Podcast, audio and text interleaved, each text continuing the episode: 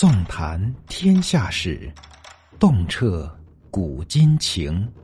欢迎收听《中国历史奇闻异事和未解之谜》。历史上，陶渊明的仕宦生涯为什么这么短暂？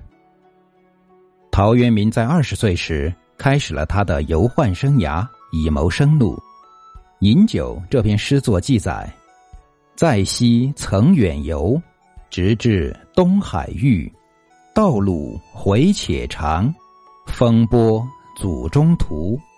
此行谁使然？似为鸡所驱。”轻身迎一宝，少许便有奢。恐此非民计，西驾归闲居。这首诗即是回忆他的游宦生涯。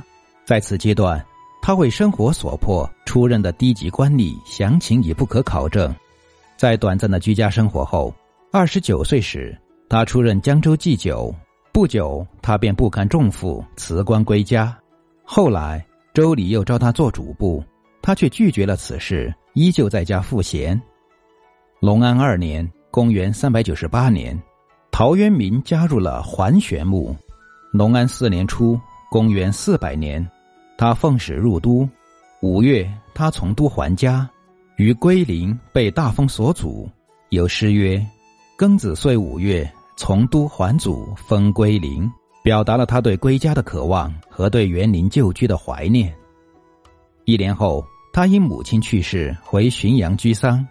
三年丁忧期满后，陶渊明怀着“四时无闻，思不足畏”的观念再度出仕。他投奔到镇军将军刘裕的麾下参军。此时他的心情是矛盾的，他既想为官一展宏图，可在出事后却仍然眷恋田园。有诗曰。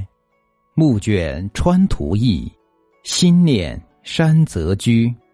义熙元年（公元405年）三月，陶渊明被建威将军刘敬宣为参军，今黔西使都。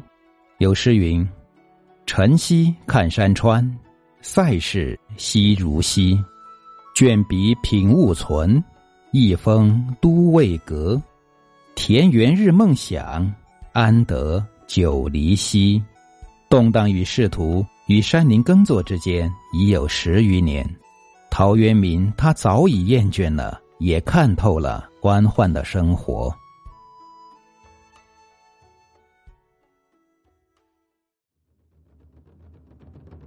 本集已播讲完毕。如果您喜欢本作品，请记得关注和订阅。